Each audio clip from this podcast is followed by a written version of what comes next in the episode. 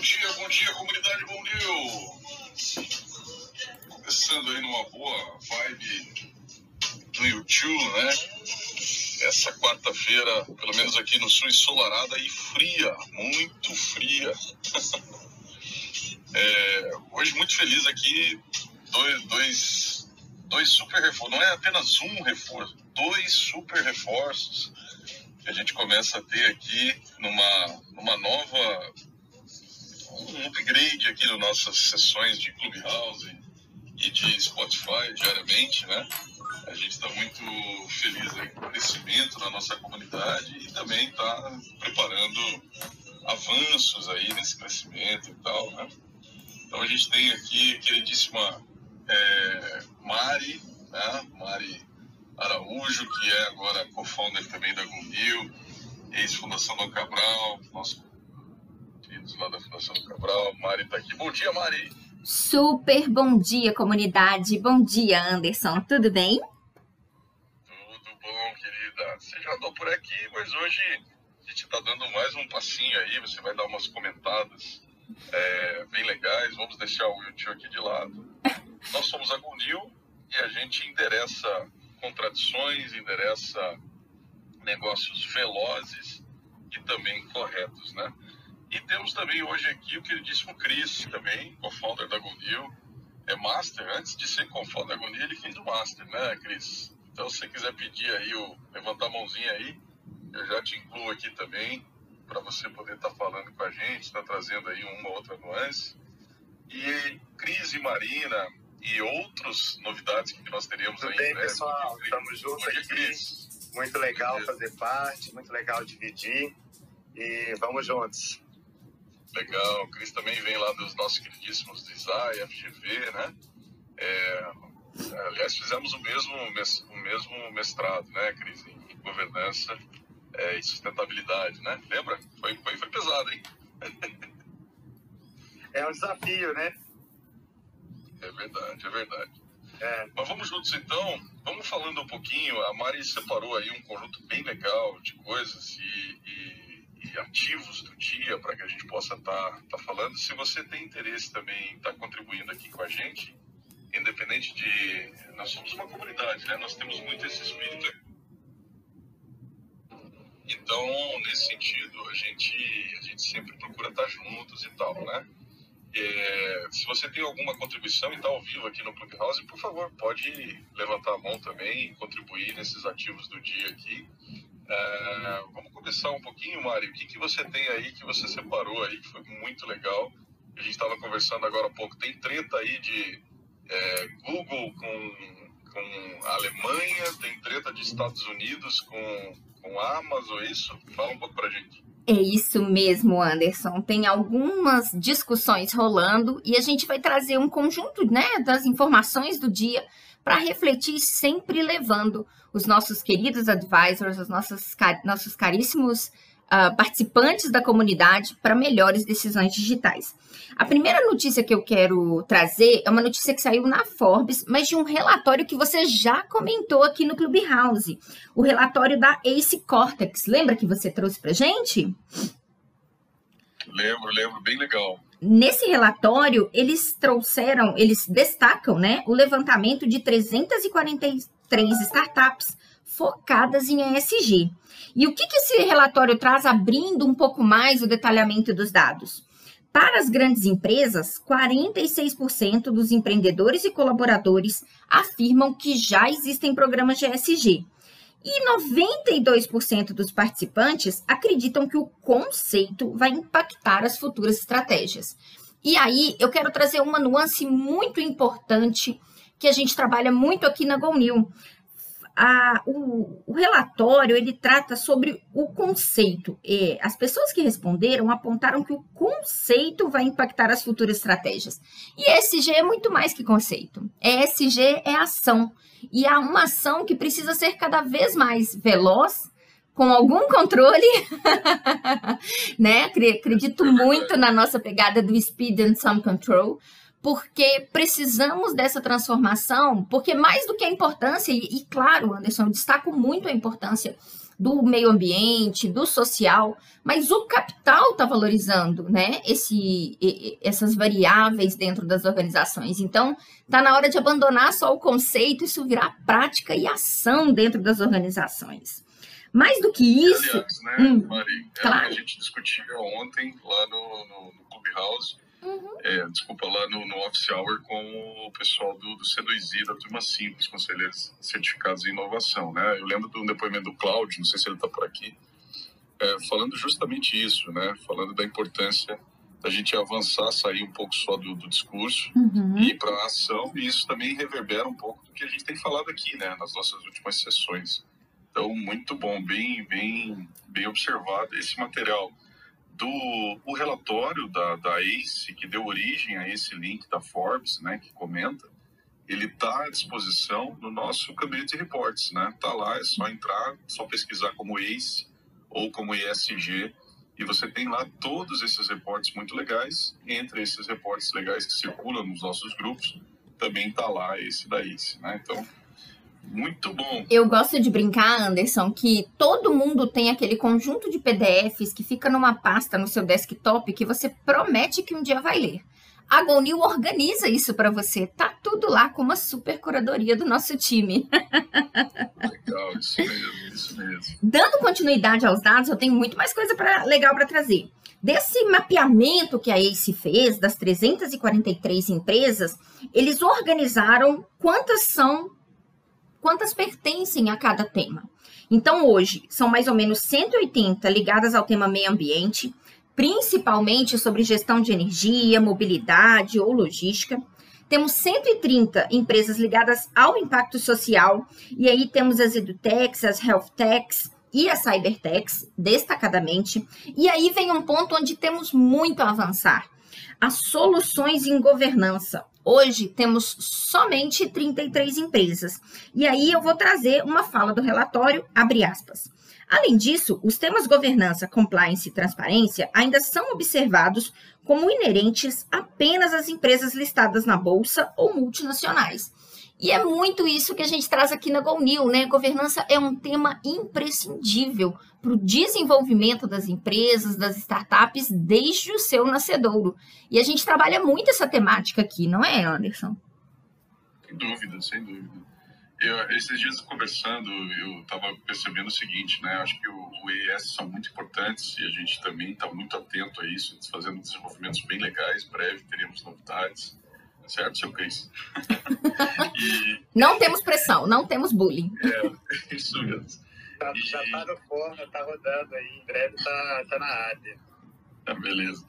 E, e, nesse sentido, a gente encara também a, a governança como um, um talvez um, uma sustentação do EIS, né? Uhum. Se a gente não tiver ali a governança sustentando, orquestrando, você não vai ter é, o, o EIS eu acho que talvez essa possa ser a, o diagrama, a metáfora aqui visual que a gente possa ter é, dessa, dessa tríade aí tão falada, né? Muito legal. O que mais que tem? O que mais tem aí, Mari? Então, então, o que mais que eu tenho? Agora eu vou dar uma passada a partir dessa nossa reflexão sobre governança. Alguns dados que estão bombando por aí.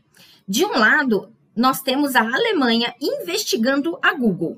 A Google está abusando, segundo argumentos né, do, do Escritório Federal de Cartal, está abusando da posição dominante ao tratar dados dos seus usuários. A investigação está acontecendo tanto nas unidades da Google da Alemanha e da Irlanda e inclui a Alphabet, que é a empresa controladora da Google.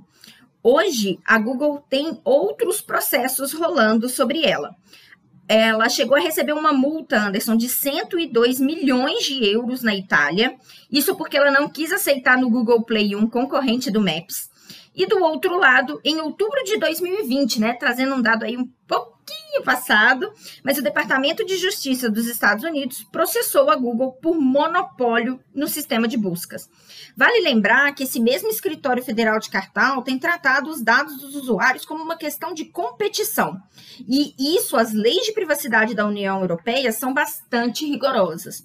Em 2019, para lembrar outro processo emblemático que rolou aí nas notícias, o órgão impôs restrições ao processamento de dados dos usuários do Facebook. E isso é uma longa batalha judicial que ainda rola. Agregado a isso, antes de eu trazer meu comentário, eu queria falar da Amazon, que hoje está sendo processada nos Estados Unidos. E o motivo, ela elevou os preços ilegalmente na sua pl plataforma. O Procurador-Geral dos Estados Unidos, Cole Rossini, ele traz uma seguinte fala, abre aspas, a empresa subiu preços de forma injusta e ilegal para manter monopólio do comércio digital. E o que, que essa ação está alegando? A ação, uh, ela traz a, a perspectiva de que a Amazon utilizou de cláusulas contratuais para impedir que vendedores terceirizados oferecessem itens com preços menores que a própria plataforma. Agregada toda essa treta, eu queria trazer mais um ponto que não vou aprofundar muito agora, mas que a gente pode trazer em outros momentos. O WhatsApp está cada vez mais próximo do seu principal concorrente, Telegram, mesmo ele, em alguns mercados como o brasileiro, dominando as plataformas de comunicação ágil. Agora nós podemos acelerar né, os áudios enviados dentro do WhatsApp. E é, essa é uma tecnologia que já tem no Telegram desde 2008 desde 2018, desculpa. E, e por que, que eu trago tudo isso, né? Quais são as perspectivas? Estamos falando de grandes players, Anderson. Facebook, Amazon, Google, WhatsApp. E saiu um relatório de Sami Abdullah, da Blonson Street Ventures, uh, falando que é questionável se as empresas SaaS são o futuro. Porque, antes de tudo, todas essas empresas elas trabalham com dados nós a utilizamos como uma plataforma que resolve a nossa vida.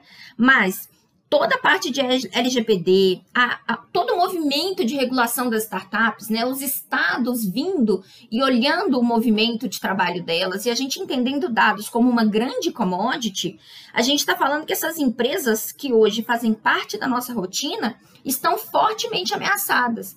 Esse estudo do SAMI, ele fez um levantamento de dados de 42 empresas que faturam mais de 180 milhões de dólares, com dados abertos. E ele descobriu que 32 das 42 empresas têm uma margem de menos 21% na média. E aí, Anderson, Cris, Bia está aqui para falar com a gente. Vamos já passar a, a, a palavra para você. Uh, como será o futuro dessas empresas. Na GoNew, a gente sempre tem, gosta de trazer as questões mais provocadoras, a gente sempre trabalha com as perspectivas de futuro e esse ambiente de contradições, mas são empresas extremamente poderosas por terem dados, e isso é muito legal, acho que é o futuro, mas que se veem fortemente ameaçadas, porque elas têm uma estrutura ainda financeira, né? Vamos lembrar precisamos né, de sustentabilidade financeira para poder existir enquanto grandes empresas, um, e elas podem não conseguir alcançar os grandes resultados do futuro, porque ainda estão operando com margens negativas e a regulação do Estado pode impedir o bom desenvolvimento dessas empresas. Como que vocês veem isso? Essa é a treta. Google, Amazon, elas são futuro? Da decisão do, da, do, do, regulador da Alemanha, que é o equivalente ao CAD brasileiro, né, o Bundeskartellamt, que é, é a autoridade de cartel da Alemanha, primeiro que a, definição de privacidade de dados na Alemanha é a mais restritiva em toda a Europa. A definição de privacidade é, na Alemanha é a mais forte e a que puxa toda a privacidade europeia para ser mais restritiva.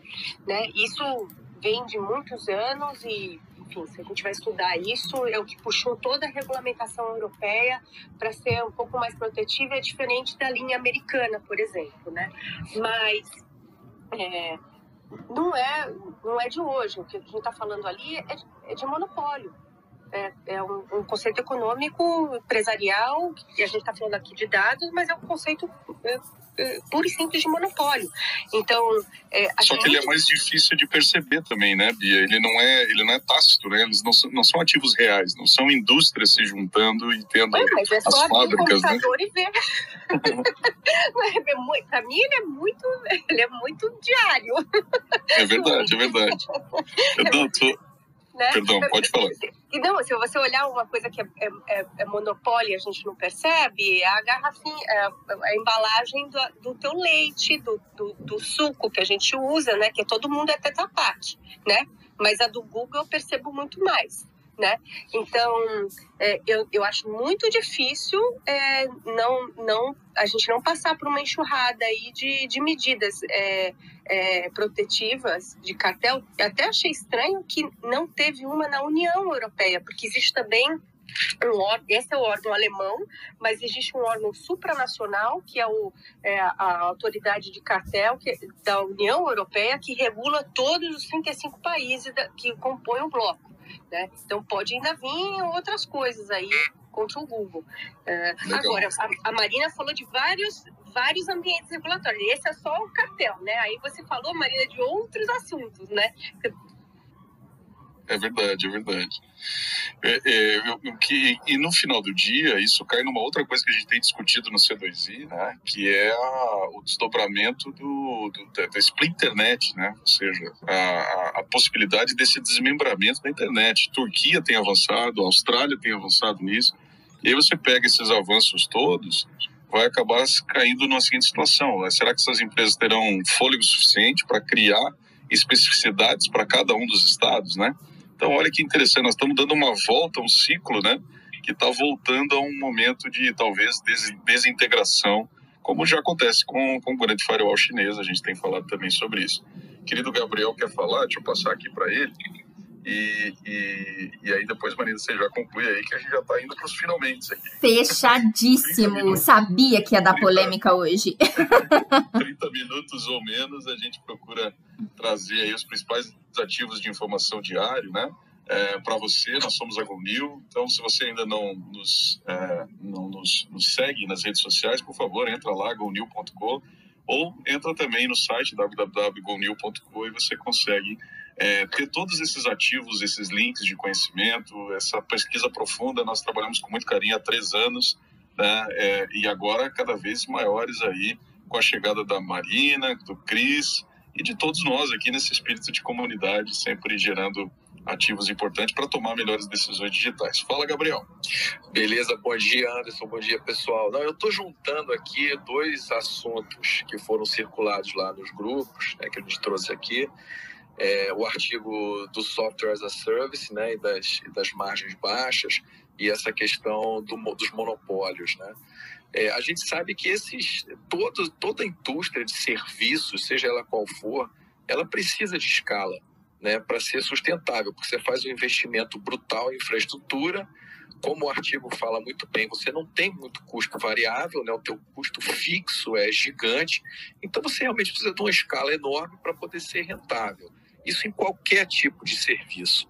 Né? Por outro lado, quando a gente fala assim de cartel e dessa dominância, quer dizer, é, eu vou até, desculpa aí, é, Bia, prazer te conhecer, mas vou usar o teu, o teu exemplo do Tetra Pak. Quer dizer, o Tetra Pak, ele tem o monopólio das, das, das embalagens de Tetra Pak porque ele inventou uma categoria nova, porque senão a gente estava tomando leite naquele saquinho nojento que era antigamente, né? Ou comprando garrafa de plástico. Quer dizer, o cara inventou uma nova categoria e ele obviamente dominou, porque ele tem um produto que é muito superior aos outros, né? Quer dizer, o Facebook hoje dominou essa categoria, porque ele inventou uma categoria que antes era de ICQ, né? Quer dizer, e, e, e aí a coisa vai avançando. É, então, eu, eu tenho uma visão um pouco diferente em relação a essas restrições que são impostas a esses monopólios, entre aspas, porque foram monopólios criados do nada, quer dizer, realmente foram monopólios de novas categorias, e aí tem também um, o artigo, Anderson, que você circulou, é, sobre os marketplaces. Quer dizer, os marketplaces disruptivos são aqueles que criam uma nova categoria. E aí realmente ele domina o mercado, quer dizer. Então, é, é, e aí a gente está, de repente, pensando em impor restrições a essas empresas e que elas precisam ser grandes para serem sustentáveis. Então, acho que a coisa é, é bem complexa, essa, essa discussão.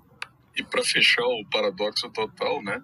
Nós, Ocidente, né? Ficamos criando essas, essas imposições e discutindo. O Oriente não tem LGPD, afinal de contas, a gente já sabe para onde vai os dados E pior, tem uma cultura de subserviência da, da do povo, não estando nem aí para o fato de ser capturado dados ou não, né? Não é nem só a, a, a proeminência do, do, do, Estado e tal, é, ali na, no caso da China, é também a cultura do, do povo. Então, veja, num, em, em, tempos em, em que petróleo é dados, né? a gente está diante de contradições incríveis. Esse contraponto que o Gabriel traz é legal, o ponto que a Bia traz também é importante. E, e qual é o sum control dessa história, né? Bom, só a gente estar tá endereçando esse tipo de treta aí. Fala, Bia. Não, eu ia falar que isso não necessariamente quer dizer o fim dessas companhias. Veja, o que acontece no processo de cartel? É, no pior, na pior das hipóteses, vão determinar que alguma, algumas empresas devem ser desinvestidas. Isso quer dizer que abre o caminho para outros controladores comprarem essas empresas, então é vendida a preço de mercado. É, não impede algum acordo de colaboração, elas continuam aí no mercado. É, e, no fundo, a proteção é, de cartel, ela não vira, é, ela vira proteger o consumidor. Porque é legal a gente pensar assim da, da embalagem Tetra Pak, mas se a gente estivesse produzindo leite ou produzindo suco, a gente já está aqui falando mal da Tetra Pak, que sabe o custo dessa embalagem e que não, não pode comprar, só tem mais dois, acho, concorrentes no mundo todo, né?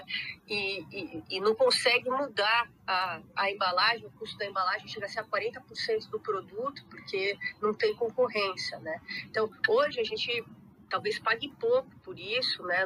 Eu, honestamente, eu não sei quanto que impacta o custo é, de uma propaganda Google para algumas é, para algumas é, propaganda me denunciei aqui na idade, né? Tudo bem, gente, disfarce. Mas eu, eu não sei quanto que, é, é, que impacta isso exatamente no custo de algumas operações, porque varia também quanto você usa das ferramentas, mas o que a gente está falando em termos de cartel é redução de custo final para o consumidor, né? Então, é, o bem que a gente está tutelando aí é, é, um, é um bem em termos de custo final para o consumidor. Interessante. É... Legal, legal, legal. A Agnes e o Rodrigo Deda entraram aí. Se eles quiserem comentar também, a gente está super estourado. Daí a Marina já fecha. Valeu. Rapidinho, é, eu entendo que a questão de regulação ela vai continuar muito forte no Ocidente. Até vou dar uma aula amanhã sobre isso no ITS Rio. A, a Europa ela se tornou é, porta-voz da regulação e ela tem uma visão muito interessante de proteção das liberdades dos indivíduos, da democracia, e acho que isso tem que ser levado em conta, né? por mais que ela acaba é, sendo um regulador global. E entendo que a governança desse negócio vai ser de múltiplos níveis, né? não vai ter só regulação, você vai ter que ter aí é, uma discussão ampla com todos os atores, né? e em nível global. Tem que se ir para uma questão de acordos globais com relação a regulações, regulação de plataforma, seja de proteção de dados pessoais, seja de proteção de quaisquer outros dados. Agora, no momento lá na, na União Europeia, a discussão é sobre inteligência artificial. É isso aí, muito obrigado. Valeu, Deda, querido Master. Também privilégio tê-lo aqui. Falar mais aí dessas coisas que você está inventando, hein? Fala, Agnes. Olá, bom dia. É, não, o que eu achei super interessante essa discussão, mas eu acho que tem um ponto aí como economista que eu queria levantar aqui, que é interessante pensar, é que qualquer monopólio, qualquer estrutura de cartel, a gente sempre analisa sobre como, vamos dizer, a barreira de entrada para as outras empresas, né? Então, aí você está falando uma Tetra você está falando talvez uma patente ou do preço de uma tecnologia, é, de um custo fixo muito alto que impede outros concorrentes de entrarem. Agora, nessa questão aí de Google, Facebook, a barreira de entrada é, para outras concorrentes, na verdade, é uma propriedade que não pertence a Google ou ao Facebook, que são os dados dos consumidores, né?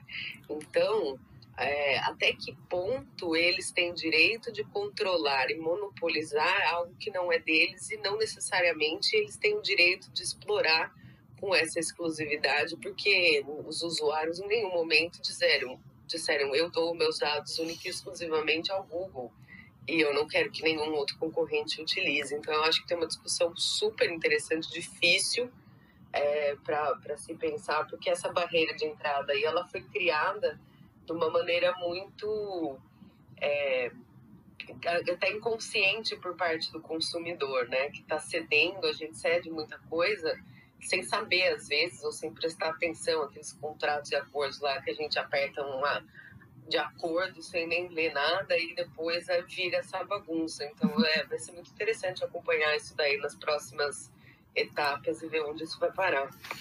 E é interessante, Agnes, que você mexeu com a economista que existe em mim. Monopólio, na verdade, se a gente fosse muito conceitual, monopólio está relacionado ao Estado. Quando a gente fala de empresas privadas, estamos falando de monopsômios. boa. Verdade, boa. verdade, boa.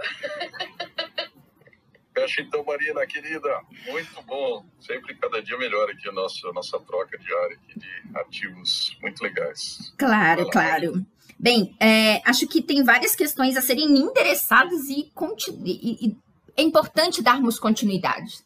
Estamos falando de um Estado que regula cada vez mais, uh, que está atento aos grandes movimentos. Estamos falando, como a Agnes super bem trouxe, uh, de dados que até que ponto devem ou não estar né, dentro das alçadas das grandes empresas que hoje as controlam.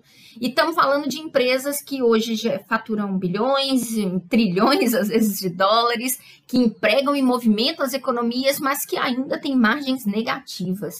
Fica aqui a grande discussão. Meu muito obrigado pelo tempo de hoje e amanhã tem mais. Legal, legal. Vamos encerrar aqui então com o YouTube. Obrigado, Cris. Obrigado, Bia, Gabriel, Agnes, Rodrigo e todo mundo dessa comunidade que cresce incrivelmente em termos de conhecimento e de construção coletiva de saberes. Um bom dia para todo mundo aí, galera. Até amanhã. Pessoal, muito legal a discussão hoje aí. Vamos em frente. Valeu, Cris. Valeu, pessoal. Tchau, tchau.